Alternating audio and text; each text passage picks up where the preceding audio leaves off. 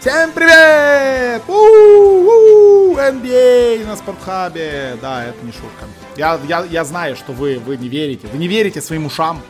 Вы думаете, что скорее всего, скорее всего, сейчас мы обсудим а, стартовавший недавно тур Объединенных Арабских Эмиратов и то, как Мэтью Вандерпул там выиграл первый этап и снялся с этого тура. Либо мы обсудим о том, что этапы по горным лыжам из Норвегии перенесли куда-то в Германию, или же обсудим, э, какие там проблемы сейчас у Артема Панарина э, в Нью-Йорк Рейнджерс и почему, собственно, его отстранили от команды и много других вещей мы можем обсудить, вплоть до того, кто такой Стефано Пиоли. Это шарлатан или это реальный тренер Милана. Мы все это обсуждаем на протяжении последних двух недель на подкастах Спортхаба, в наших разных лентах. Вы должны это были слышать. Если не слышали, пойдите послушайте.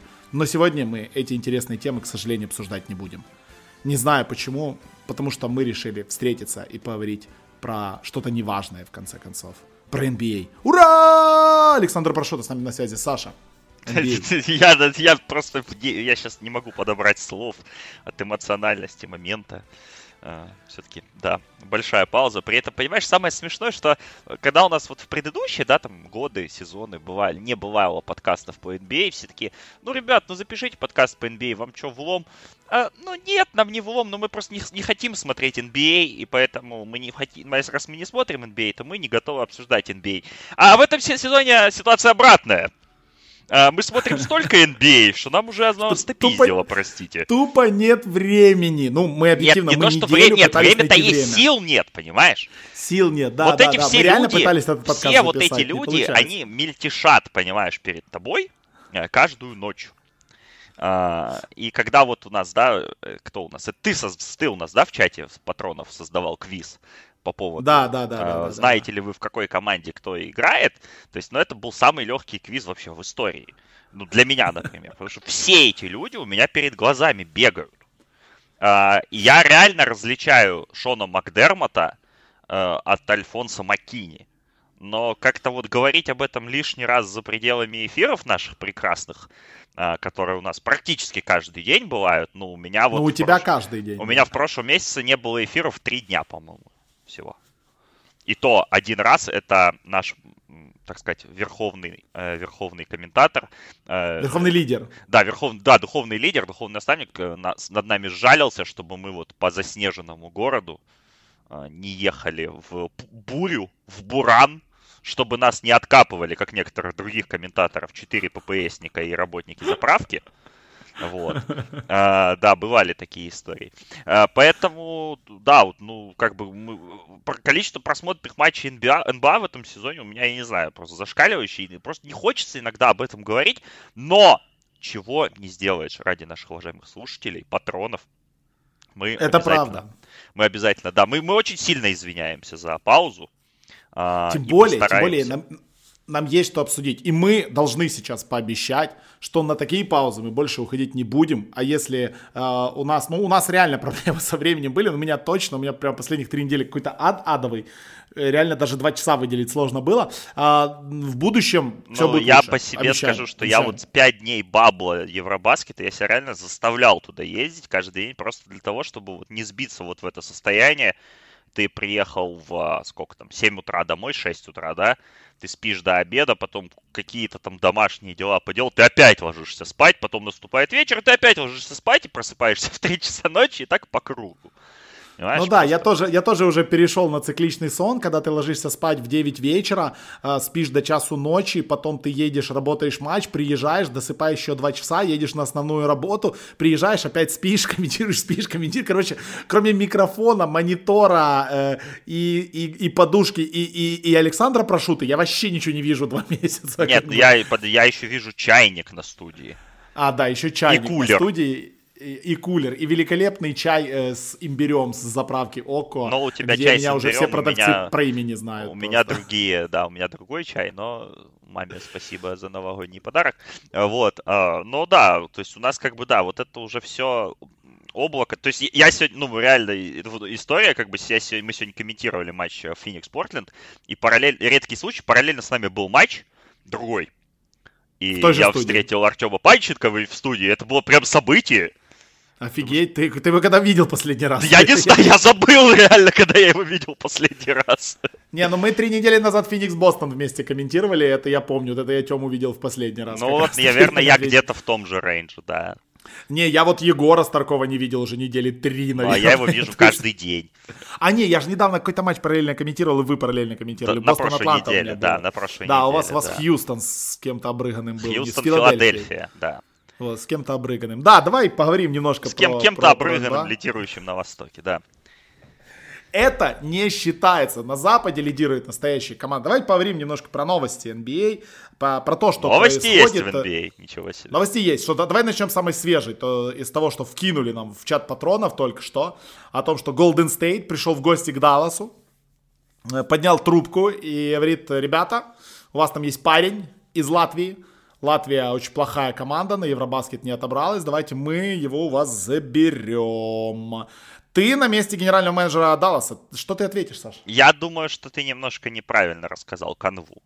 Истории. Хорошо, давай, я, рассказывай. Ну, из того, что есть, пишут другие источники, да, то есть Даллас сам пытается найти обмен Парзингису. Не у Далласа спрашивает, а сам Даллас пытается. То есть есть какое-то неудовлетворение, судя по всему, тем, что происходит с командой, ну и тем, что происходит с самим Парзингисом. Честно говоря, вот не совсем удачный тайминг у нас обсуждения, потому что у меня по расписанию три следующих матча Далласа, а предыдущий матч Далласа я работал как раз на прошлой неделе, то есть вот последний там, вот этот кусочек, который они пропустили, да, из-за снега, из-за бури снежной, и еще несколько матчей я пропустил, поэтому сейчас не могу четко сказать, да, Парзингис, как он выглядел в последние несколько дней, последние несколько матчей, но до этого он выглядел очень-очень с переменным успехом, и действительно растет разочарование в Далласе от него, от этой всей ситуации, от того, что вроде бы как команда, которая была лучшей атакой в истории в прошлом сезоне.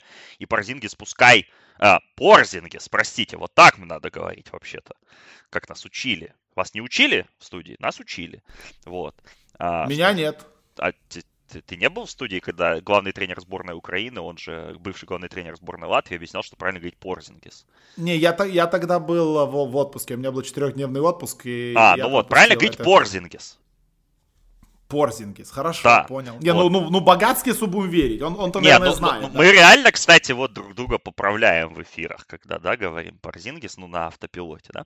Вот, а, и вот Кристопс, а, он как бы выглядел очень с переменным успехом, хотя в прошлом сезоне он реально там, ну, он не так много играл, да, в прошлом сезоне, но были отрезки, даже был отрезок без Дончича, когда он реально тащил команду, помним этот знаменитый матч с Милуоки где-то в начале февраля, когда он там просто Яниса укатывал в одно лицо, но вот у него не получается ни в защите, ни в не в нападении особо, но если в нападении он еще хотя бы что-то забивает с периметра за счет э, того, что он умеет бросать, но он очень слаб в посту, ну а в защите он просто дырка. Uh, у него нет ни эфорта, ни желания, ни какого-то какого-то взрывного момента, да, то есть вот э, все защитные инстинкты Порзингиса, они такое ощущение куда-то укатились в сторону Латвии.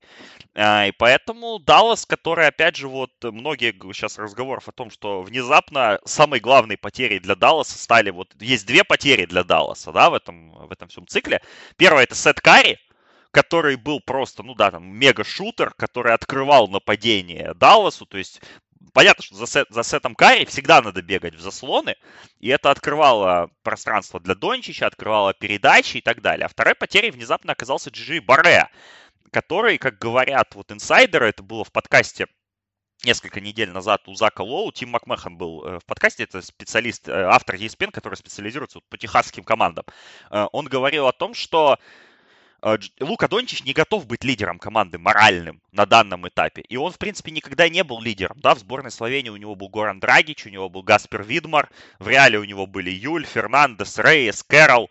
И он постоянно был лучшим игроком, но не лидером. И в Далласе Джей Джей Барре, вот дав его там 48 лет, он действительно был тем человеком, которым является в Майами Юдонис Хаслем.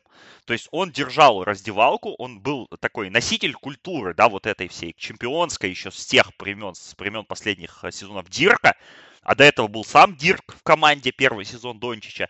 И вот Даллас переложил эту ответственность на Луку, и Лука не совсем с ней пока справляется. И Порзингис в этом плане, как бы, ну, он скорее по игровой части проседает, но и по внутренней он тоже ничего не дает. В итоге Даллас дико нестабильная команда, и есть разочарование внутреннее от того, что происходит как бы с этой командой.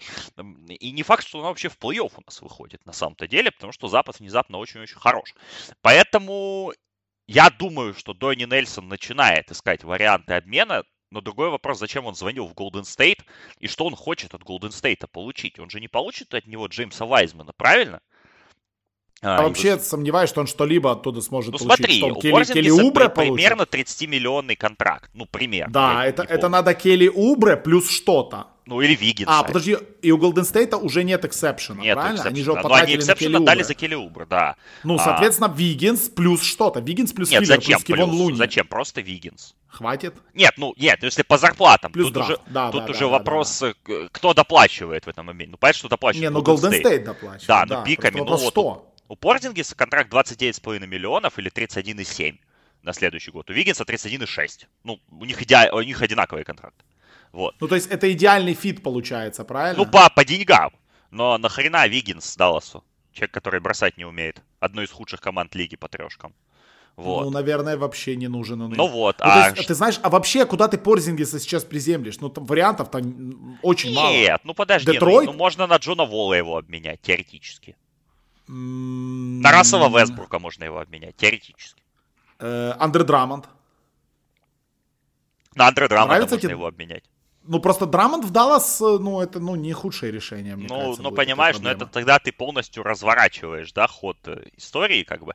Но в то же ну, время, да, если, да, ты да. Под, если ты забираешь Драмонда, то ты открываешь себе 30 миллионов под потолком на следующий год, что Драмонд не ограничен. Вот, и ты можешь вписать максимального э, игрока в следующем году. Но так максимальных игроков очень мало на рынке остается после того, как Янис переподписался. А, в принципе, там рынок очень сильно просел. Поэтому я не совсем понимаю, э, я так, опять же, мое понимание этой ситуации, что это Даллас пытается найти варианты обмена под него. Но... Ну, я не знаю. На самом деле, понимаешь, ну, вот в Детройт на Гриффина поменять, нет?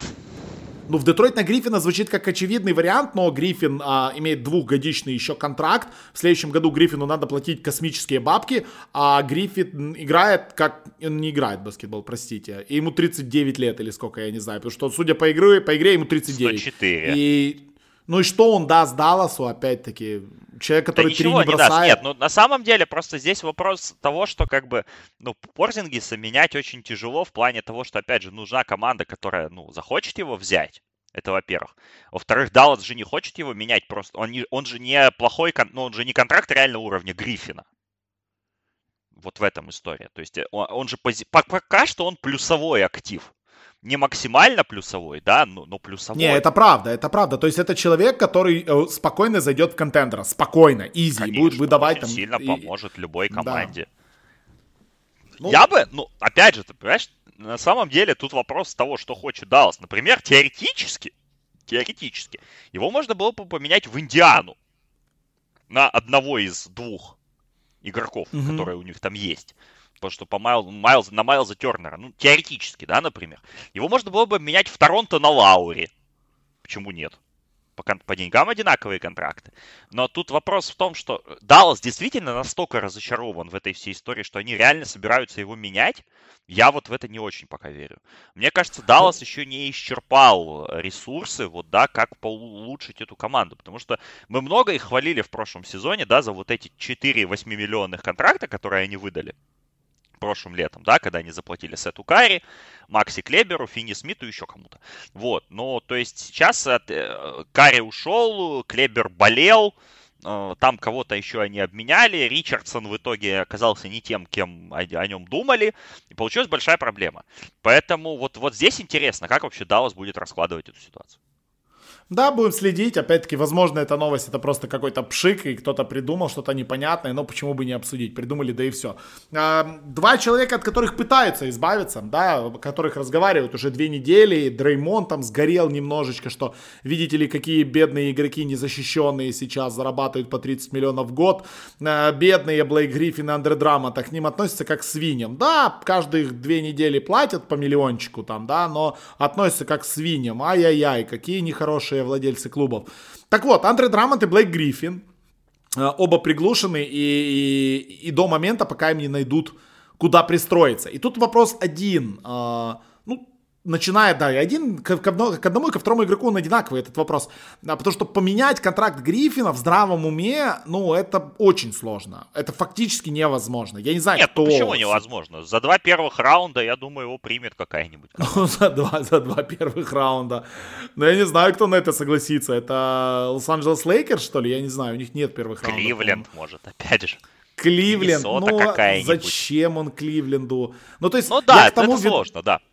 Я к тому веду, что и один, и второй игрок у нас оказывается в ситуации, при том у, у Драмонда ситуация-то немножко получше, потому что Драмонд, э, он, он может быть нужен некоторым командам, как, которые на что-то претендуют, как в первую очередь Бруклин Нетс, да, э, во вторую очередь Торонто Репторс и так далее. То есть э, такие игроки им нужны. Блейк Гриффин нахрен не нужен никому. И вот тут вопрос в том, что да, есть бояут, есть опция бояута и одного, и второго, но захочет ли там условный Драмонт бояутиться и подписываться за минималку с Бруклином. Потому что если ты подписываешься за минималку, все, ты за минималку будешь играть до конца карьеры. А, наверное, один и второй еще рассчитывают на еще один контракт, скорее всего.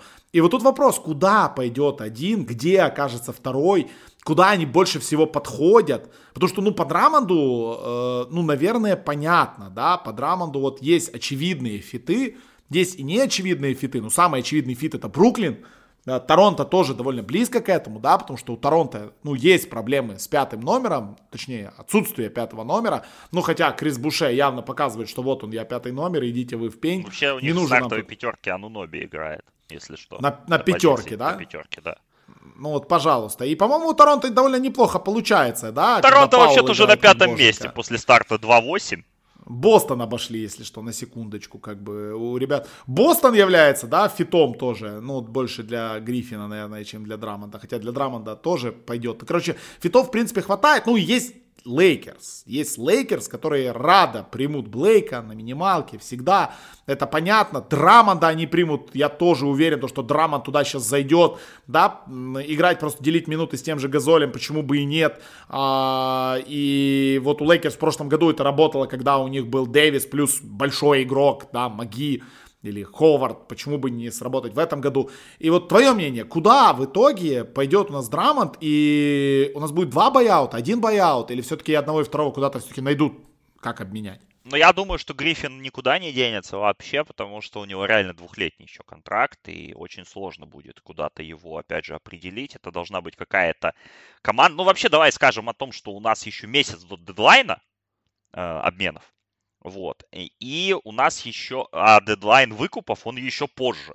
Соответственно, ну, за месяц, даже несмотря на наличие All-Star Break, у нас многое изменится в лиге. Понятно, что у нас станет гораздо больше отчаянных команд, скажем так, вернее, да, которые либо заоборот захотят усилиться перед а, каким-то рывком в плей-офф или в плей-ин, и команды будет больше команд, которые у нас откровенно на дне, потому что сейчас у нас, судя по динамике, у нас, э, ну, реально плохая команда Миннесота, о которой мы сейчас обязательно да, поговорим в контексте ее там перестановок. У нас есть Кливленд, который, ну, вряд ли за что-то будет бороться в этом сезоне. У нас есть Детройт, который тоже вряд ли за что-то будет бороться. И, скорее всего, Хьюстон ни за что не будет бороться в этом сезоне. А, даже Оклахома еще будет ковыряться. Я думаю, что в какой-то момент, конечно, Сэм Прести сбросит, да, эту возможность а, борьбы. Э, и тогда уже будет проще. Вот, кстати, Оклахома для Гриффина может быть местом, а, куда он, где он окажется. Его могут обменять теоретически на Эла Хорфорда. Э, опять же, не будем забывать, что Гриффин сам из Оклахомы. Он легенда местного университета, очень уважаемый человек в community э, и все такое. Но это если про обмен мы говорим, да, непосредственно. А если же говорить про выкупы, ну да, в Лейкерс, конечно, Блейк попадает легко, но опять же, я не думаю, что Блейк откажется, но у него опция игрока 39 миллионов долларов на следующий сезон. Ну, кто отказывается в здравом уме от 39 миллионов долларов? Ну, это дикость, на мой вкус. А, касаемо Драмонда, я, честно говоря, не уверен, что он усилит контендер. То есть понятно, что если у Бруклина вообще нет центровых, то какой-то человек им нужен, да, под кольцом, чтобы стоял, чтобы боролся и, и так далее а, и тому подобное. Но вот, например, по ситуации с Raptors, я думаю, что Raptors более рады найдут где-нибудь на рынке какого-нибудь более там другого центрового, да, дешевого, чем будут ломать вот эту хлипкую достаточно пока что, но более-менее устойчивую конструкцию, когда у них сейчас он Ноби стартует э, в первой пятерке, а затем Бейнс и Бушер выходят вместе со скамейки, и в принципе оно более-менее работает. Потому что мы знаем, что Raptors действительно прорываются. Уже, они уже на пятом месте, они э, в одном матче от четвертого места. То есть, в принципе, у них пошла игра, заработала машинка. Вот, поэтому я думаю, что контендеры именно как таковые, да, на Драмонда будут смотреть с опаской. Возможно, какая-нибудь команда типа Шарлота захочет им заинтересоваться. Я бы вот этого варианта не исключал. А, есть э, возможности у, там, у того же, допустим, Сакрамента теоретически, да, где Драмонт мог бы, мог бы чем-то помочь. Но по остальным командам, я опять же, я не уверен, что тот Драмонт, у него, понимаешь, вот то, о чем говорят в контексте Драмонда, и то, с чем я абсолютно согласен по просмотренным на старте сезона играм, у него слишком много плохих привычек, да, вот то, что называется bad habits по-английски. То есть человек, да, он ковыряет подборы, да, он набирает очки, но, понимаешь, это вообще не транслируется в командный результат. Это вот, э, по сути, это такой себе, ну, максимальный вариант Инесса Кантера, потому что если ты посмотришь на игру Кантера в последние две недели, э, посмотришь на статистику, он просто какой-то монстр воплоти. Но все его эти подборы, которые он собирает, они ни к чему не приводят, понимаешь? Вот в чем э, нюанс. То есть если он еще забивает спикин-роллов э, с проваливаний, то окей, но вся, вся, весь читинг статистики по подборам, он пустой, просто пустой. Та же самая история с Драмондом, плюс еще Драмонд э, не имеет того защитного импакта, который он имел. Да, опять же, у него много стилоблоков, блоков, то есть он за счет длины рук, за счет там где-то IQ какие-то моменты выкатывает, но я не уверен, что он реально поможет сейчас контендерам. Поэтому где он окажется? Честно говоря, меня вот эти два игрока... Ну как, я себе, конечно, у меня Драмонда фэн... У меня теперь Драмонд фэнтези внезапно оказался. Я за ним так слегка послеживаю. Блейк Гриффин у меня, кстати, тоже есть. Подожди, в подожди, лиге. Сань, э, это, получается, вот когда ты прислал вот этот трейд Драмонда на кого? На ты Тайса. поменял на на Тайса. То есть, получается, Но тебя мне его тупо прислали. кинули. Тупо ну, да, кинули получается, тебя. да. Ну или человек, который мне это прислал, знал, э, что Драмонда будут вот посадят, да, то есть там через три дня. А, да, да, да. Когда казалось, что ты всех развел, а потом развели тебя. Oh, ну, yeah. ну, нормально, нормально. Не, слушай, но на самом деле я не скажу, что... Мне, мне кажется, знаешь, есть на рынке а опять же, потенциальных бояутов или потенциальных обменов игроки гораздо более важные, и гораздо более определяющие, чем эти двое, потому что мне кажется, что ни один, ни другой судьбу сезона не изменят. А, плюс Кливленд, просто понимаешь, это слишком очевидная ситуация с тем, что Бруклин, Бруклину нужен большой. Соответственно, Кливленд будет э, эту ситуацию как-то пытаться развернуть. Мол, ребят, ну давайте, да, как бы давайте как-то думать. Но с другой стороны, а куда Бруклин впишет Драмонда на вот этом его контракте? Как они его обменяют? Но это я не совсем понимаю. А, то есть ну, да, активов, да, да, это звучит как нереально. Активов у Бруклина Но... тоже нет, поэтому Кливленд будет сидеть на нем до последнего, да, ожидая какого-то хотя бы возврата. Мы не За будем, два да, часа до дедлайна кто-то придет, да, как Но обычно. мы не будем забывать о том, что, да, вот, что Кливленд за до второй раунд отдал всего. То есть, по большому счету, они Но вот это и есть его стоимость. Вот эта проблема. То, что за него отдали второй раунд. И сейчас, ну, он реально стоит э, второй раунд, как бы, Ну, максимум, максимум. А, ну, по этому поводу, да, вот ты про два часа про дедлайн сказал, что, как, как рассказывал в своем последнем подкасте, часто упоминаемый в наших подкастах Майкл Ломбарди, а, он вспоминал о том, как он вел какие-то переговоры с японцами, а, вот, да, в контексте обмена Карсона Венса, который потом как мы знаем, состоялся, он говорит, что японцы вас, вот вы приезжаете на три дня в Японию, японцы вас первые 2, 2 и 10 дня, да, 2, 2 и 8 дня, они вас водят по городу, кормят, поят, но они с вами не начинают переговоры. И только когда они вас везут в аэропорт, у вас начинается talk. Понимаешь? вот уже обратно. То есть э, это вот такая стратегия, да, когда нужно уже, когда, когда уже давление начинается реальное. И мне кажется, что Кливленд будет пытаться до последнего сидеть на Драмонде, и тогда уже будут, будут решать. Но опять же, я повторюсь, я не уверен, что Драмонд усилит сейчас команду контендер. Вообще, не, вообще в этом не уверен. Да, ходят еще, конечно, слухи про то, что Филадельфия очень заинтересована Гриффином, а, но опять-таки это все, это все что-то издалека и непонятное и так далее, и так далее, и так далее. То есть это, это разговоры, которые надо оставить на потом, и нет смысла сейчас обсуждать. Хотя, ну, понятное дело, что а, в Филадельфии Гриффин бы не помешал, но с другой стороны, блин, ну это Гриффин, ну куда, ну, ну зачем, если и так пока, в принципе, идет все неплохо. Ну, тут вопрос, э, вопрос, конечно же, с Бруклином, потому что ну, с Бруклином нам надо что-то делать, и ситуация, э, которая сейчас, она, я думаю, не устраивает Филадельфию, потому что в плей-офф будет очень тяжело. Ладно, едем дальше. Демаркус Казинс. Демаркус Казинс а, отчисляет его Хьюстон, выплатив ему 2 миллиона 300 тысяч долларов зарплаты, то есть они гарантировали его контракт и потом отчисляют. А, Пока ну, не и, отчисляют. Ну, пока не отчисляют, но планируют отчислить 30-летнего центра своего. А, что дальше? Потому что у Казинца, ну, мы понимаем, да, что вот сейчас а, даже то, что он показал в этом сезоне, а я вот сейчас люди там не знаю, как бы они к Казинцу не относились, Казинс хорошо играет. Ну, Казинс довольно неплохой игрок в этом сезоне. То есть Казинс в конце концов начал довольно уверенно бросать из-за дуги. Казинс может побороться. Казинс это тот человек, который э, может дать вот э, в молодую команду того самого experience'а ветеранского. Казинс может вступиться за своего, в морду дать, и это было уже, да, то есть дать вот этот вот э, boost в раздевалке. Э, и это опять-таки, это игрок, который способен играть там 20-25 минут на довольно высоком уровне сейчас. Да, понятное дело, это не тот Казинс, которым он был когда-то, но все равно это же это ж очень даже неплохой сейчас свободный агент, за которого, я уверен, будет цепляться намного активнее, чем за тех парней, которым надо очень много денег платить. Э, и тут абсолютно простой вопрос. Э, Лейкерс? Ну, я не знаю. Ну, говорят про Майами. Uh, у них из-за травмы Майерса Леонарда уже там оголилась, да, передняя линия немножечко. И, в принципе, как там третий центровой со скамейки, я думаю, Маркус Казинс вполне в состоянии помочь этой команде.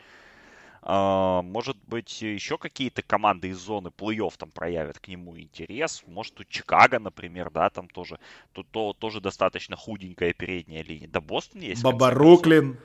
А, но Лейкерс, да, ну Бру, Бруклин, мне кажется, нет. Мне кажется, Казинс туда не вписывается абсолютно, да, вот в эту идею. Мне кажется, Бруклину, опять же, нужно искать какого-то вот Норвела Пеле, только, только чуть получше, да, в плане, э, чем, чем проще, проще, но функциональнее.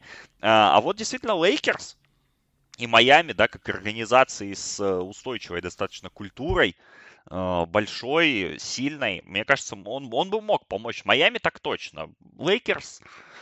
Ну, минуты, да, минуты как Газоля подбирать, в принципе, тоже надо, потому что, потому что, да, травма Энтони Дэвиса очень сильно оголяет тылы а, для Лейкерс под кольцом. И, в принципе, я думаю, что вот как раз Казинс, да, за минималку пойдет доигрывать сезон очень. И на него будет спрос. Вопрос только вот, где ему самому интереснее. Вот с Майами, да, проблема в том, что Майами у нас не такая привлекательная команда, да, по направлению, как могла бы быть, потому что они находятся, ну, они в одной победе от зоны плей-офф, но все равно, да, это не тот сезон, которого Хит ждут. Лейкерс, понятное дело, топ претендент на чемпионство. Еще бы. Казинс отказывался ну, да, играть да, да. у них. Отказаться-то точно не откажется. А вот кому отказали, так это отказали самому молодому тренеру в НБА, Райан Сондерс. Uh, уволен из Миннесоты, не доработав свой второй сезон, 43 победы за два с копейками сезона он провел, 43 победы заработал, проиграл почти 100 раз, ну и, собственно, после того, как приехал Том Кимодо и хлопнул его, все-таки не хватило терпения у Рососа. А, уволили Сандерса, а вместо него наняли Криса Финча, это ассистент, э, собственно, Ника Норса в Торонто, который пришел весьма недавно в Торонто, до этого работал в Пеликанс, до этого работал в Наггерс, работал в Хьюстоне еще вместе с Джерсоном Россом когда-то, давным-давным-давно. А, и, ну вот, наверное, тут по поводу Финча это отдельный вопрос, потому что, ну, особо про него ничего сказать мы не можем, наверное, кроме того, что его многие считают вот самым, что не есть офенсивным координатором, да, такой футбольной терминологией можно сказать, что это человек, который отвечал за нападение в своих командах, а поэтому, ну, в Миннесоту это очень даже вписывается сейчас. А, ну, а по поводу Сандерса и не справился ли он, и почему он не справился, я не знаю. Ну, честно, понимаешь, вот мне кажется, что Миннесота за эти два года с Сандерсом, она-то ни разу, да и команда это полноценно не была, потому что то у тебя травмирован Рассел, то у тебя какие-то проблемы с Бизли, то у тебя Таунс вылетает раз, вылетает два, семейные проблемы, то опять ковид, то еще что-то. И команда постоянно в какой-то стряске, команда постоянно пытается найти какой-то, я не знаю, хоть, хоть какой-то состав. У них там Назрид выходит три недели в стартовом составе, да. И ну то, что Сандерс с этим не справился, ну, я не знаю, кто-то бы справился с этим всем раскладом. Потому что мне кажется, что тут не вариант было с кем-то справиться. И то, что они нанимают Финча этого и нанимают его сразу как главным тренером, да, там без каких-то там временных вариантов, а вот просто сходу нанимают чувака, причем, я так понимаю, эти переговоры прям за два часа закончились, или как это работает посреди сезона, мне не ясно. А, я думаю, мало это что поменяет, потому что эта команда, это не функционирующий юнит, это вообще не команда. Сейчас и команда, она очень маловероятно, что в этом сезоне станет. То есть я к тому, что Миннесота не будет танковать. Миннесота просто танкует, играя, да, то есть они не специально проигрывают, они просто ну, не умеют играть лучше. И вот по матчам Миннесоты, которые ты смотришь, складывается именно такое впечатление, потому что настолько разбалансированной команды в НБА нет даже близко, там вообще ничего нет, ни, ни шутинга, ни, ни, ни игры в посте, ни в защите, ничего абсолютно, просто вот как будто черная какая-то всасывающая вся дыра но есть данки Энтони Эдвардса, э, лучший данк сезона пока. Э, однозначно, одного из лучших игроков лиги, которого очень любит Саша. Э, прям фанатеет от него каждый раз, когда видит. И вот это, наверное, единственное, что хорошее имеется у Миннесоты. Что, что ты думаешь по Сандерсу и по Миннесоте, и по перспективам, в принципе? Ну, давай разобьем на несколько составных частей. Во-первых, очень странное само увольнение. Ну, оно не странное, да, как оно случилось? Потому что оно случилось как раз вот в режиме реального времени. Мы наблюдали за, этим, за этими всеми событиями. Миннесота играла матч с Нью-Йорком.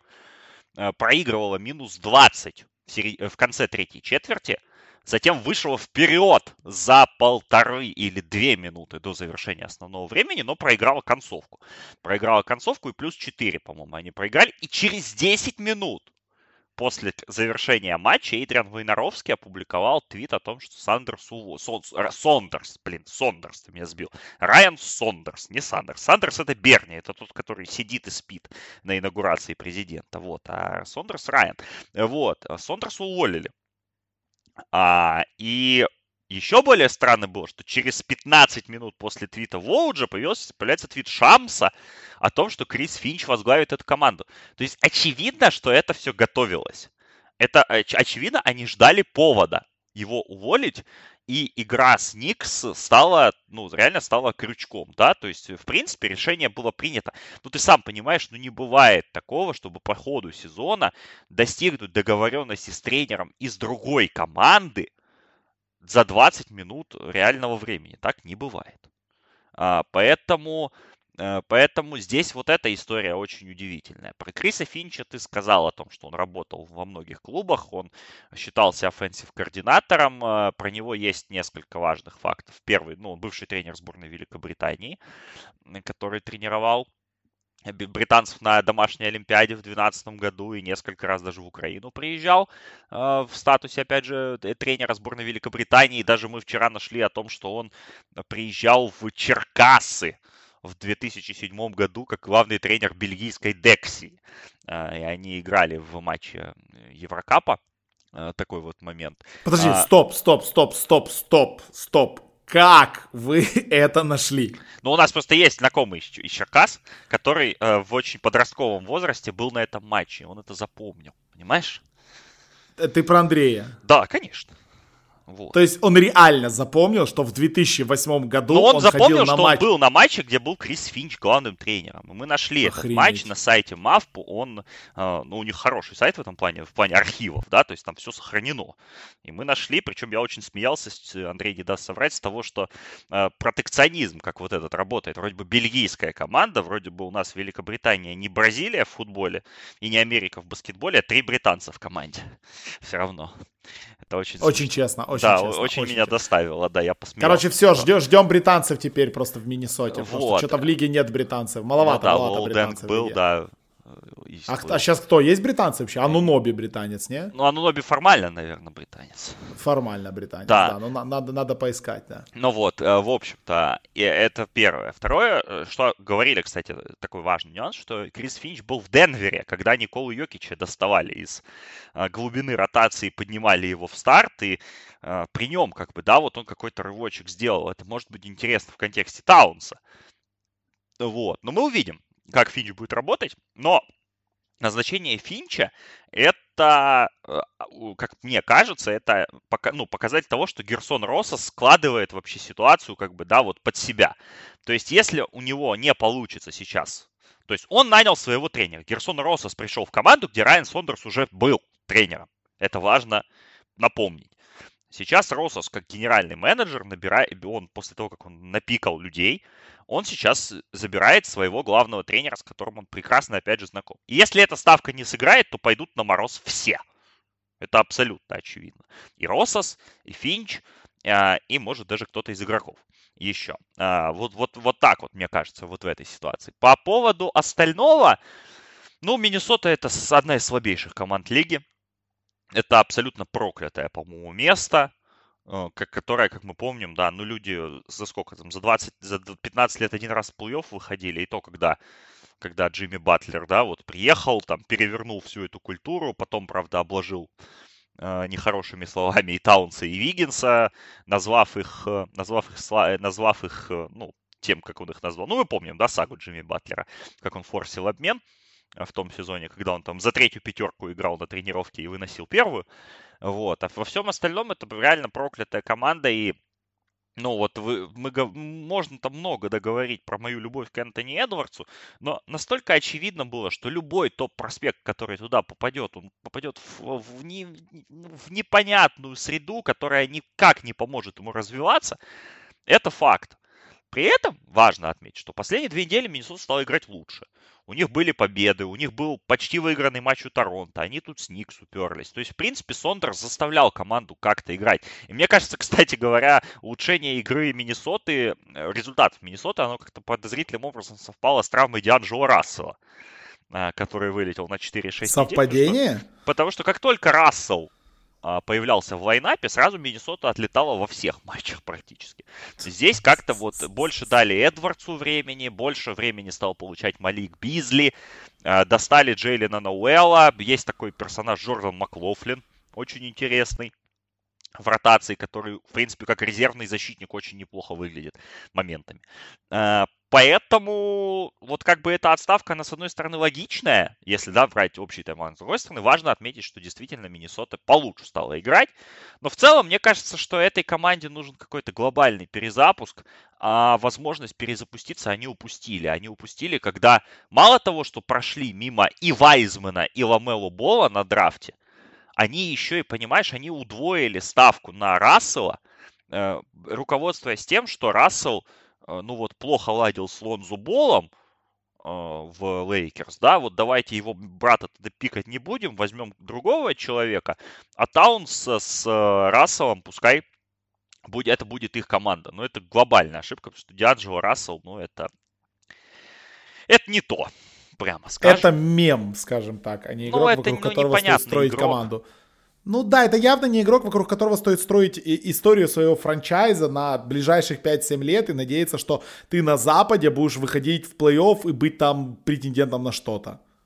Нет. Поэтому, да, вот, Все. мне кажется, они упустили это окно возможностей, при этом у них достаточно неплохая есть, вот опять же, там люди, да, есть тот же Джейден Макдэниелс, который для первого сезона, даже с учетом того, что он играет в Миннесоте, он что-то показывает. То есть э, он не безнадежный как, как, мы, как кто-то мог про него думать, да, на драфте. То есть это игрок с большим апсайдом, возможно, в другой организации он бы раскрылся еще лучше, но в этом хаосе он, в принципе, преуспевает. У них есть люди, вокруг которых строить команду, но, ну, такую, да, на, дол- на очень долгосрочную перспективу. Но здесь нужно почистить вообще вот это все основание. И, опять же, все идет к тому, что Миннесота будет снова бороться за очень высокий пик. И ну, надо как что-то менять, иначе это просто будет, знаешь, могильник для талантов, пока туда не приедет какой-нибудь действительно Дончич или, не знаю, Дюрант или какой-нибудь еще там Кайри Ирвинг, да, или, или в конце концов новый Леброн Джеймс, и, и реально не перевернет этот франчайз. Пока что эта ситуация выглядит очень плохо, и для лиги в целом тоже, потому что наличие таких команд, как Миннесота и Кливленд, ну ладно, Кливленд еще, да, который выигрывал все-таки в этом десятилетии чемпионства и был, ну, в прошлом теперь уже десятилетии чемпионства, и был там в нескольких финалах, и был вообще сильной командой. Но Миннесота это просто позор для НБА. А, и пока что Герсон Россос, которого очень сильно хвалили, он не справляется со своей работой, но вот сейчас он делает ультимативную ставку, приводя в команду своего тренера. Посмотрим, как оно сработает, но этот сезон для Миннесоты, очевидно, потерян. 7-24, они в 9 матчах от зоны плей-офф на Западе, куда они, конечно же, не выйдут. А, и куда важнее им сейчас бороться за топ-3 пик, чем а, и накатывать, опять же, там, Макдэниелса, Эдвардса, Науэлла и прочих, чем бороться за какие-то гипотетические победы. Ну да, тут я согласен, действительно надо дорабатывать, искать на драфте, не знаю, кого там, Сакса, Каннингема, кого там они хотят взять, Кумингу, которые там сейчас очень хороши, и как-то пытаться с Эдвардсом, с Таунсом строить вот это дело, надеяться, что Таунс а, пройдет все-таки вот этот тяжелый период, травмы, ковид, э, смерти в семье и так далее, и команда более-менее как-то э, заиграет, потому что Таунс, ну, ты знаешь, Таунс, Таунса, конечно, жаль, это, обсуждать что-то там по Карлу Энтони, по его там уровню Но игры, еще мне понравилось, знаешь, когда вот в последнем подкасте Руссилло и Симмонс, э, Руссилло задал вопрос, а когда Таунс стал бегать как 35-летний мужик? Он же не бежит по полю. Не, не бежит вообще. Он очень медленно двигается. Понятно, что последствия ковида, да, тоже нельзя этого фактора сбрасывать. Ну, Тейтон, Таунс... кстати, про это тоже говорил, что до сих пор он не отошел. Да, многие еще, я думаю, не отошли. Вот. Э, ну, кто переболел сильнее, да, скажем так. Угу. Вот. Но тоже, ну, с Таунсом тоже ситуация не совсем понятная. И вокруг вообще кого и чего строиться будет Миннесота в ближайшие годы, это важно сейчас вот им, ну, им надо определяться. Потому что иначе еще, еще один сезон и все. Марк Кьюбан отрицает переговоры по Кристапсу Порзингису. Ну все, вопрос закрыт. Первых 15 минут вырезать. Э, ну что, по теории крафтили немножечко, тоже весело. Подумали, куда можно или куда нельзя его всунуть. Но Кьюбан... Вот Кьюбан его подход мне нравится. Пошли в жопу, что вы там обсуждаете? Нет, я никто никого не торгует. Хасан кажется... может быть potential target для Лейкерс. Вот еще те новости. Хорошая новость. Мне нравится. Хасан в Лейкерс идеально вписывается. Ну, Лейкерс надо... Давай поговорим про Лейкерс все-таки, потому что у Лейкерс надо, надо большой им однозначно что-то надо, да, потому что Лос-Анджелес Лейкерс без Энтони Дэвидсона, Дэвидсона, Энтони, Энтони Дэвидсон, это прикольно, это что-то новое. Энтони Дэвидсон это в прошлом гонщик Формулы-1, который сейчас А, был такой, телеканале... кстати, я вспомнил, да. Да, он работает сейчас на телеканале Sky Sports F1, и я просто слушаю подкасты их и смотрю, поэтому он мне в голове сидит сейчас. А, да, так вот, без Энтони Дэвиса Лейкерс выглядит м- очень плохо. Прям нереально плохо. Ну, я бы сказал, э- что не только без него. Не, ну я понимаю, да, ну вот и тут возникает очень много вопросов, потому что, ну да, Шрудера тоже там не было, окей, а, но все равно то, что играет эта команда сейчас, то, что делают все вот эти игроки, да, не считая Леброна в некоторых моментах Кайла Кузмы, а, но это же печально. То есть во что притворился э, при, Монтрезль Харел, я вообще не знаю. Алекс Карузо это вообще не игрок уровня НБА по тем матчам, которые были сейчас. И, ну, короче, на это реально больно смотреть. То есть молодые там не доигрывают. А, тот же Тейлен Хортон Такер, который может выдавать иногда матчи, выдает такой 1 на 8, там в лучшем случае. KCP просто отсутствует. Ну, то есть ты смотришь на эту команду, это команда, в которой, да, мне тоже в подкасте нравилось, я не помню у кого, вот эта фраза, которую они за обсуждение Лейкерс повторили 5 раз. В феврале Леброн Джеймс против Оклахомы играет 42 минуты. Что с вами не так вообще? То есть Леброн Джеймс, которому сколько? 18-й год в лиге играет? 36 лет? Серьезно? Леброн играет по 40 минут против Оклахомы в феврале? и Леброн играет по 30 минут и 28 или 29 процентов usage в матчах э, простой регулярки, когда команда идет на втором месте в сезоне, вот к чему это все идет? И, и это не работает абсолютно. То есть у Лейкерс, мне кажется, сейчас не, не время, конечно, паниковать. Э, и Лейкерс надо отдыхать э, Дэвиса сколько ему нужно будет. 4, 6, 8 недель, плевать вообще. Вот сколько надо бы, столько отдыхать. Но что делать с Леброном? Леброн Джеймс не может играть всю регулярку. Да, мы понимаем, что он идет за своим MVP, и если бы он не шел за этим MVP, был бы management, он бы иногда отдыхал, а так он просто рыгает, дай боже, э, и рыгает в каждом матче, абсолютно неважно, в проигранном, выигранном, минус 24 четверти Леброн бегает, а, и, и результатов-то нет, ну, имеется в виду, пока нет Дэвиса. Так вот, может быть, Лейкерс стоит немножечко поменять свои взгляды на этот сезон и просто забить болт, как бы, да, на эту регулярку, закончить себе там на пятом месте, потому что, ну, неважно, там, home court advantage у нас нет в плей вообще плевать. Как бы Лейкерс это уже доказали. Ну, играть в пустом Стейплзе они точно будут до лета. Точно, там не будет людей. Это Лос-Анджелес, это Калифорния, там умирает в день по полторы тысячи людей от ковида. Туда не пустят зрителей на трибуны еще очень-очень-очень-очень долго. Так вот, какая разница, где играть, зачем убиваться в регулярке, зачем убивать Леброна, зачем возвращать Дэвиса раньше, чем нужно.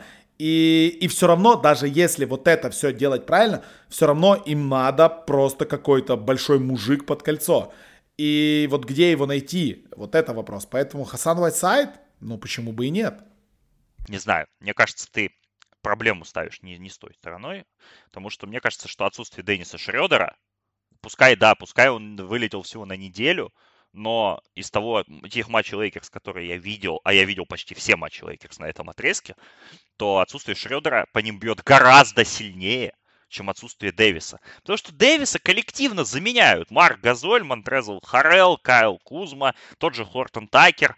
Э, где-то там э, ситуативно другие люди появляются со скамейки. Но отсутствие креатора второго, который может разгрузить Леброна на мяче конкретно, да, то есть Дэвис, понятно, тоже важный человек в атаке, но он все-таки-то мяч не водит, а Деннис Шредер водит, и э, без него мяч водить некому, водит мяч только Леброн, вернее, как Алекс Карузо или Кентавиус, или даже Уэсли Мэтьюс. Они в теории это делать могут, но это же не несет никакой угрозы на э, защите соперника. То есть, соответственно, все должен создавать Леброн. Вообще все. И вот в этом гораздо большая проблема, чем в отсутствии непосредственно Дэвиса или, дыр, или лба под кольцом. Но это на мой субъективный взгляд. Шредер вернется. Сейчас вот у него недельный карантин истекает через несколько дней, по-моему, в пятницу. Вот. И мы и мы увидим, да, как, как, как оно будет выглядеть. Но опять же, мне кажется, что проблема вот именно с этим, что нету созидания, нету устойчивости. А, в, даже вот в сегодняшнем матче, да, ночном с Вашингтоном, когда Лейкерс повели плюс 15, как казалось бы, да, что все под контролем, один хороший отрезок Брэдли Билла, один хороший отрезок бросковый от шутеров Вашингтона, и все, Леброну снова приходится вставать со скамейки с недовольным видом идти на площадку и создавать и тащить на себе этот воз. Ты прав абсолютно в том, что так долго он не протянет. Потому что он еще не пропустил ни одного матча в этом сезоне. И это, конечно, и с учетом тех минут, которые он проводит, потому что ты вспоминал матч с Оклахомой, два овертайма подряд. Матч с Детройтом они в овертайм зашли. Сегодня они в овертайм зашли. Они проиграли Майами очень драматичную игру. То есть, по сути, да, вот из последних он только матч с Клиперс, да, который мы с тобой комментировали в прошлую субботу, ой, с Бруклином, простите. А, он так, да, уже не играл там минут за 6 до конца его заменили, потому что все, все в том матче было понятно. То есть нагрузка на Леброна сумасшедшая, и она и по минутам сумасшедшая, но конкретно вот по, по загрузке его игровой. Поэтому мне кажется, что проблема надо искать не, не уба под кольцо в первую очередь, а какого-то креативного, может быть, игрока, который как-то как поможет этой команде. Но где его найти? Э, это вопрос. С учетом того, опять же, что у Лейкерс же hard cap, и они ограничены очень сильно в ресурсах, и как, как у них это будет получаться, не совсем понятно. Но вот сегодня Лейкерс отчислили Квина Кука, а, который, ну, как бы, да, чемпион NBA, а, даже двукратный, если я не ошибаюсь. А, вот. И, ну, у него был не гарантированный контракт, но в, люб, в любом случае Лейкерс сейчас вот освободили место в составе. Я думаю, что под какой-то под, под какой-то интересный мув они это готовятся сделать. Но какой это будет игрок? Поможет ли он команде? Вот это вопрос. А в остальном, я думаю, что да, что им сейчас они, я думаю, на каком-то этапе нажмут на паузу.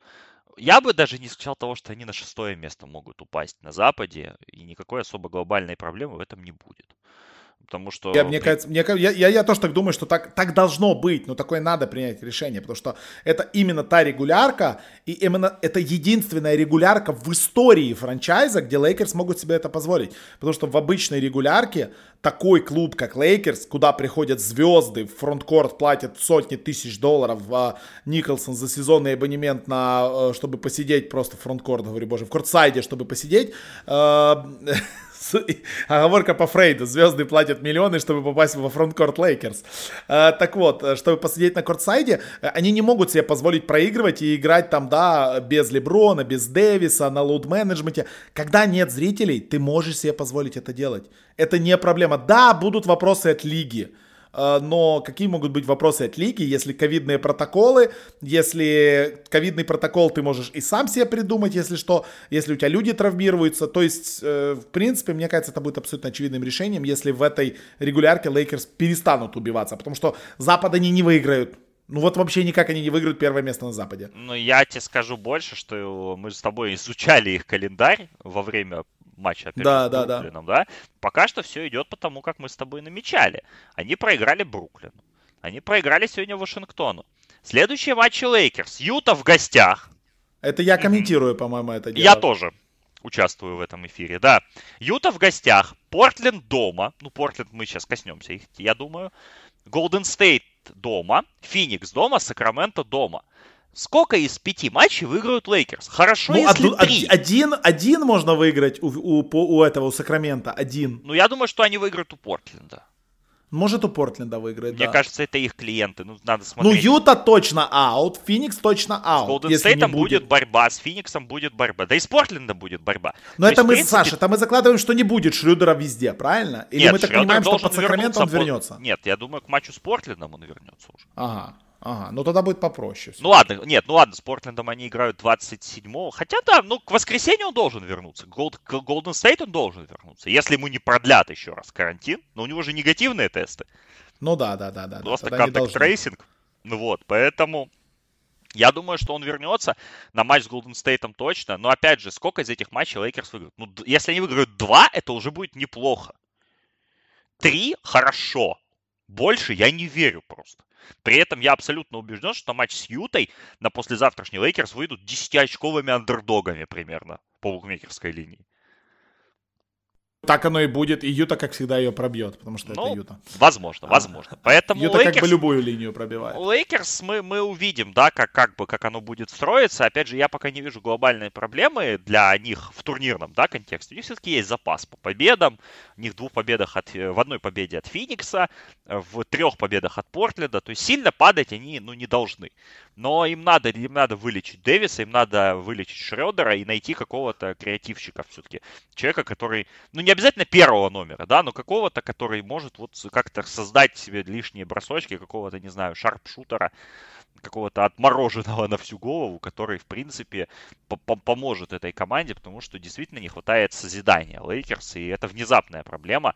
Ну, вот нужно найти такого, как был Рэджон Рондо, да, вот в плей-офф прошлогоднем еще одного. Но на этой роли есть Шредер, но вот надо как- как-то, в общем, сбалансировать. Второго. Ладно, э, какие, какие темы мы еще хотели пообсуждать? Вашингтон ну, пять матчей подряд выиграл. Да, Е, мы Вашингтон. хотели поговорить про Феникс и про Вашингтон. Да, да, да. Давай начнем с Вашингтона, закончим Фениксом, и на этом будем заканчивать, в принципе, подкаст, а то опять развезделись здесь. Так вот, Вашингтон и 5 побед подряд. Я не могу логически это объяснить. Из этих пяти матчей я посмотрел три. А, один из них комментировал, два просто смотрел. Тот матч, который я комментировал, это они в воскресенье утром а, на прошлой неделе разобрали по, по косточкам там Бостон Селтикс. Утренний Бостон, типичная тема. Ни одного матча в этом сезоне не выиграл. Да и вообще Селтикс это отдельный разговор для отдельного подкаста. Где-то перед, перед матчем всех звезд, еще обсудим, наверное, немножечко. То, что происходит у нас в Массачусетсе. А, тот матч я видел. Ну, это был типичный матч, где Рассел Вестбрук бросает 4 из 18, а Брэдли Билл набивает 3 35 очков, но В ту игру наконец-то пришел парень, фамилию которого я никак не могу научиться правильно называть, называю неправильно, это Бертанч. Почему я его Бертанс. Бертанч называю? Бертанс. А я его Бертанч называю. Бертанч. Ну, как хочешь, так и называй. С буквой Ш в конце. Бертанс, конечно. Главное, не, Да, приш- главное, не называй его Дайрисом, потому что он Дайрис. Понимаю. Понимаю, понимаю, да, это другой, как бы, да, это понятное дело. Так вот, Бертонс пришел, бросает, э, Хачимура играет на великолепном, действительно, уровне и в защите, и в атаке. И что самое главное, даже люди, которые выходят со скамейки, они дают неплохой импакт. Э, и если раньше, э, в принципе, у Wizards по сезону, поэтому был как бы э, один игрок, Брэдли Билл, а все остальное это было непонятно. Мы видим, что и Лопес минуты выдает очень хорошие. А, про Бертонса я уже сказал. А, у них э, очень классно в защите отрабатывает Вагнер, что меня вообще удивило. И команда играет. Гаррисон Мэтьюс. зажи- Гаррисон Мэтьюс в старте выходит, который матч уже подряд, ну, это такое, он там выходит больше отрабатывать э, парням, которые заслоны ставят, но все равно у нее это получается. И Нета со скамейки мне нравится. Но это все не важно. Важно то, что команда пока после прихода Алексея Леня идет 8-2. Шах и мат, хейтеры. При том, что Алексей Лейн выведен из ротации в последних Неважно. матчах. Он проводит всего по 5 минут на площадке где-то, но он поучаствовал в ранних победах. Ну, на самом деле, понимаешь, да, мы тут начали хоронить Вашингтон две недели назад, да, а получилась история, что, ну, а на Востоке-то хоронить еще рано, все, любую команду, мне кажется, кроме Кливленда, потому что Кливленд совсем э, на негативном э, вот тренде, да, сейчас находится, команда, команда проиграла 10 последних матчей, э, и ну вот нам статистику нашу, уважаемые патроны, подгоняли сегодня по Вашингтону. Э, Ее нужно обязательно озвучить, за что я выражаю благодарность. Рассел Вестбрук в последних пяти матчах выбросил 9 трехочковых в сумме. Вашингтон 5-0 в этих матчах.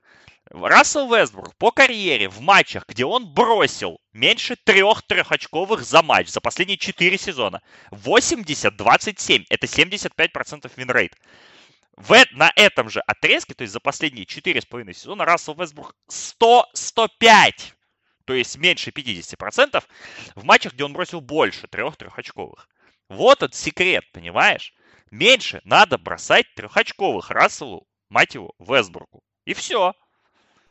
А зачем он это должны, делает? Трехочковые должны За- бросать Давис Бертонс, Брэдли Билл, Дэнни Авдия, Рауль Нету, кто угодно, Морец Вагнер, кто угодно, но не Рассел Вестбрук. И они это делают, и они бросают, и у них это работает. Ну, э, ну слушай, не, не могу я не нарадоваться Вашингтону, потому что э, прошлые, там, не знаю, какая у нас десятая неделя сезона э, пошла, и, и вот те недели, которые там с первой там по седьмую, э, ну, типа, Вашингтон просто таким говном закидывали со всех сторон. Как бы и этот Брэдли Билл, который лидинг скорер, э, единственный играет на всю команду, и вообще непонятно, что происходит, и это просто мрак какой-то, и Вестбрук ужасен. А тут ты смотришь, и Вестбрук не так уж и ужасен. Э, ну, правда, да, Вестбрук по-прежнему, вот эти передачи от него, э, когда Вестбрук играет пас, это великолепно, это просто красота, это ты сидишь и кайфуешь от, от тех пасов, которые он выдает, но когда он начинает идти в проходы, ну, я все понимаю. И я понимаю людей, которые работают на американском телевидении, они в эфирах, если они не Чарльз Баркли, они не обижают игроков. Они никогда не скажут, что да ну куда ты лезешь? Ну, ну, ну, ну мы можем себе такое позволить. И оно реально видно, что да, он после травмы еще не отошел, это уже не тот атлетичный Рассел Уэсбрук. Он не может полезть в проход, как он лез, лез раньше, растолкать всех, в падении забить два, и выйти на линию штрафных, добавить еще один штрафной. Это уже не работает. Он просто не добегает до краски, он в итоге бросает сложнейшие броски с 2,5 метров, попадает куда-то в точку Пола Джорджа или еще что-то и не забивает. Из-за дуги, ну, ты статистику сказал, все понятно. То есть получается, что Скотт Брукс все пофиксил. Рассел Уэстбрук начал играть поинтгарда. Он и Ну, должен мы играть увидим. поинтгарда. Понимаешь, это очень такое пафосное заявление. Скотт Брукс все пофиксил. вот. Но на самом деле, да, в- Вашингтон ожил, скажем так. При при этом у них, опять же, из последних побед, победы-то качественные, по большому счету. Да, они обыграли Лейкерс, они обыграли Портленд, причем поздним камбэком. И сегодня, опять же, они 15 очков отыграли в игре с Лейкерс. Да, они, ну, могли не запускать этот матч в овертайм, ну, объективно. Но как бы, как бы выиграли и выиграли. Перед этим они обыграли Денвер. Перед этим они в ужасном матче, да, но обыграли Бостон. Поэтому, в принципе, Вашингтон сейчас ну, показывает признаки жизни, и дай бог, чтобы они их показывали. Опять же, возвращаемся к нашим предсезонным подкастам. Мы-то думали, что Вашингтон в плей-офф у нас попадает, и достаточно уверенно. А, Вашингтон, опять же, в двух победах от зоны плей-офф. А, опять же, Ну, потому что это Рассел Вестбрук. Рассел вспомним еще, что у Вашингтона много перенесенных матчей. Они да, одна из команд, да, которые от ковида пострадали сильно. И если условный Бруклин сыграл 32 матча, то Вашингтон сыграл всего 28. А, и поэтому есть, есть еще резерв небольшой у Вашингтона, чтобы вернуться в эту борьбу. И вообще борьба за плей-офф и за плей-ин. Вообще, наверное, плей-ин на Востоке это будет самый интересный матч сезона. Я вот уже и прям предвкушаю. Потому что сейчас у нас в зоне плей-ина на Востоке Никс, Чикаго, Шарлотт и Майами. Неплохо. А рядом с ними Атланта, Орландо и Вашингтон. Класс. Вот, да, классно. Прикинь, вот это все в Три месяца до плей Три месяца. Начинаем зачеркивать дни до 18 вот, мая. это уже надо ждать. Это будет зрелище, которое вообще нельзя пропускать. Я надеюсь, что у нас, мы, мы скажем нашему верховному нашему моральному Что весь плей финал забирай себе в Москву там. Нет, нам плей-ин отдать. Да, нам плей-ин и студию обязательно.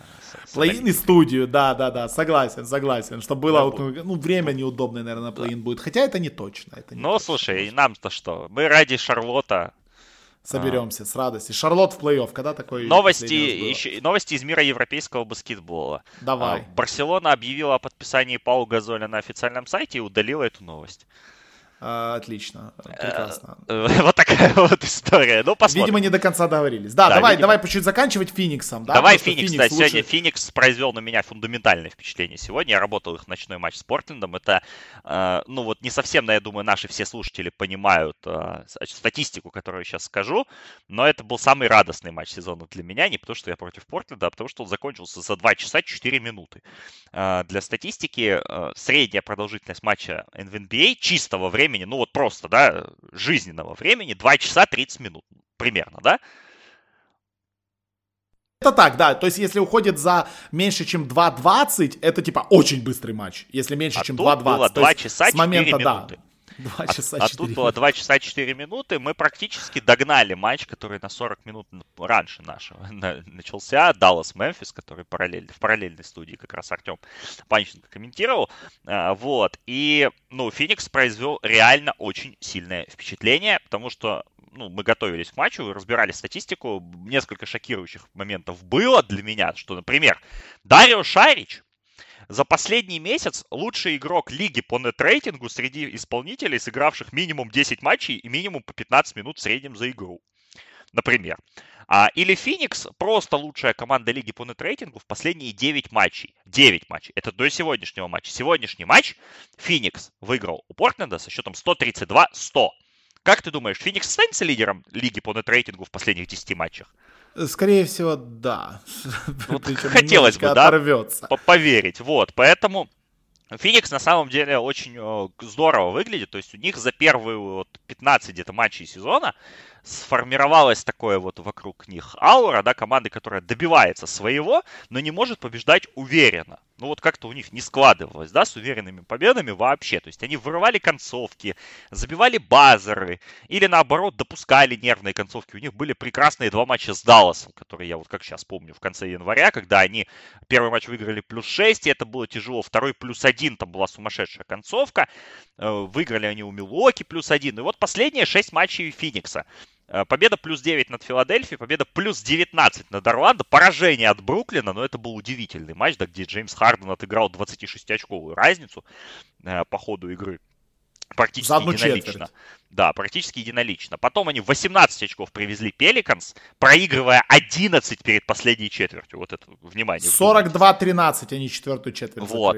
А, они обыграли Мемфис 128-97, но у Мемфиса там никого не было. Сегодня они третью четверть выиграли 37-17 у Портленда, который как бы с Лилардом, да, понятно, без Нурлича и Маколума, но Портленд до этого тоже имел 6, э, 5 э, побед в 6 играх последних. И последних 10 у Портленда 7-3. Но Феникс сегодня просто выглядел феноменально. Шикарная первая четверть от Букера, который за нее 17 очков набрал, 24 за половину. И он закончил матч с 34 очками. Эйтон, который в третьей четверти просто вдавил Кантера в паркет несколько раз подряд под щитом. Крис Пол всего лишь 2 очка сегодня набрал, один из 9, но он дирижирует игрой команды, он четко направляет. И вот, и самое важное, что у Фитикса сейчас полностью здоровая команда. У них единственный травмированный игрок, это Джейлен Смит, который вообще не выходит на площадку. Он, ну и так Да и он выходил. не готов к НБА. Мы да, он и пока что не готов к НБА. Но это очень странно, опять же, да, что они его по десятым пикам выбрали. Но э, каждому, каждому свое. Нет, вот таки Паул Газоль объявил о том, что он игрок Барселоны. Понаблюдаем э, за ним. Вот, поэтому у них э, выздоровел наконец-то Шарич, который, как мы уже сказали, лучший И ты знаешь, лиги. кстати, вот первый матч Шарича, когда он вышел, когда он играл, я комментировал, я не помню, с кем они играли, а с Бостоном же они играли. А, и Шарич прям сходу дал такой импакт. Шарич прям реально хорош. То есть я не ожидал Шарич хорошо увидеть. влился, да. Угу. Но вот в эту, в эту, в эту конструкцию он входит, его вот, э, он похудевший, да, то есть он такой легкий, он такой, видно, что четвертый номер, который, да, вот класс, ну, классический вид шарича, к которому мы привыкли, да, не вот тот толстый парень из Филадельфии, а что-то такое более подвижное, но пасующее, желающее играть, ну и, конечно же, когда у тебя со скамейки, сегодня э, Монти Вильямс выпустил Каминский в старте на четверке, пытаясь передавить Портленд под щитами, но когда у него со скамейки выходят Джей Краудер и Кэм Джонсон. И когда каждый из них попадает в броски, это просто сумасшедшая команда. И плюс, опять же, у него максимальная вариативность э, защитников. То есть у него Пола может заменить Кэмерон Пейн, который немножко туповат, но как бы, да, дает темп, дает смену ритма, э, может в проход пойти. Есть более надежный Туан Мур, который, наоборот, успокаивает. Есть защитная собака Дживон Картер. Есть просто опытный, опять же, Лэнгстон Гэллоуэй, который тоже понимает, когда нужно мяч придержать, когда нужно атаку развернуть, когда нужно отдать в пост и так далее. То есть э, ротация в 13 человек у Феникса внезапно складывается, и она дает им сумасшедшие просто отрезки, когда они ну, сегодня даже вот вторая пятерка Портленда против третьей пятерки Феникса не имела никаких шансов против третьей пятерки. А вторая пятерка Феникса сминала Лиларда просто в, в одно лицо. Феникс 20-10, они 9-1 в 10 матчах последних, они а, 12-2 в последних 14 матчах. Они лучшая команда по нет-рейтингу, и я легитимно впечатлен Фениксом в этом сезоне. Да, я согласен. Команда, и которая действительно претендует на домашнюю площадку прямо сейчас, да. Следующие матчи Феникса. Шарлотт дома. Чикаго на выезде. Миннесота на выезде. Лейкерс на выезде. Голден Стейт. W. Голден Стейт дома. Такое. Ну, 4-1. Ну, посмотрим. Но 4-1 вот. То есть Феникс имеет легитимно шансы уйти на 24-11 в сезоне, где им давали 35 побед. И мы не можем этому радоваться, потому что это реально классно. Ладно, будем Это одна из наших ставок, кстати говоря. Э, мы на Феникс... А, да, мы на Феникс ставили. Мы на Феникс ставили, реально. Ой, это, это прикольно. Это вообще прикольно. Это... Э, будем наблюдать. Должна сработать. Ладно, ребят, э, неделя, неделя стартует у нас. Осталось не так много времени. 10 дней буквально до... Даже меньше, 8 дней до перерыва большого. Э, Даллас с Бостоном сегодня ночью Саша комментирует. На Megogo завтра ночью в 5 утра мы комментируем Юта Лейкерс вместе с Александром, потом Филадельфия, Даллас в ночь четверга на пятнице. Опять а потом мы спойлить не будем, потому что такое потом понесется. Потом мы спойлить не будем. Такое понесется, ребята. А дальше мы спойлить не будем. Дальше вам надо Но просто воскресенье, смотреть. воскресенье готовьтесь. Готовьтесь. Вечером в воскресенье будет весело. Очень весело. Там хороший матч. Милуоки Клиперс, Лейкерс, Голден Стейт. Много на что можно посмотреть. Ну, вы готовьтесь. Но спойлить не будем, да. Понесется жесткое. Там... Да, понесется реально жесткое. Ну и, ребят, э, мы не можем уйти из этого подкаста, не напомним вам о том, что ну, ну реально очень много чего интересного происходит на Спортхабе, а, потому что работают наши ленты э, с такой скоростью, с которой вообще нереально себе представить. Футбольная лента просто чистый кайф. Вчера утром вышел короткий, такой точечный подкаст э, по поводу матча Интер-Милан, э, как я его назвал, с такой э, легкой ноткой суицидальных настроений у болельщиков Милана от Юры э, Шевченко и Алексея Иванова. Серия А продолжается, конечно же, Boxing Day тоже продолжается, очень много чего происходит в премьер-лиге, хотя чемпионство там, понятно, э, уже практически гарантировано. А, Андрей Шарафудинов и Артем Денисов, как всегда, про НХЛ раз в две недели выдают подкасты, наш форчек не пройдет. Сезон MLB стартует, вот, буквально осталось уже весенние тренировки в бейсболе а, скоро начнутся. Наши господа с Бундеслиги работают а, по поводу сезона МЛБ, еще будут тренировки. Закончится чемпионат мира по горным лыжам. Мы сделали подкаст с Большой Сыной на эту тему, выпустили. Обязательно послушайте. А, сегодня он буквально вышел. Ну и, понятное дело, сезон велоспорта скоро стартует. NBA европейского баскетбола, надеюсь, в нашу ленту скоро добавится. Но это не точно. В общем, господа, будет много чего. NBA тоже будет. И для патронов эксклюзивный подкаст тоже будет. Готовится, э, готовится. Готовится. Он, а потом он будет пауза на All-Star Break. И Александр да. публично обязуется начать готовиться к драфту NBA.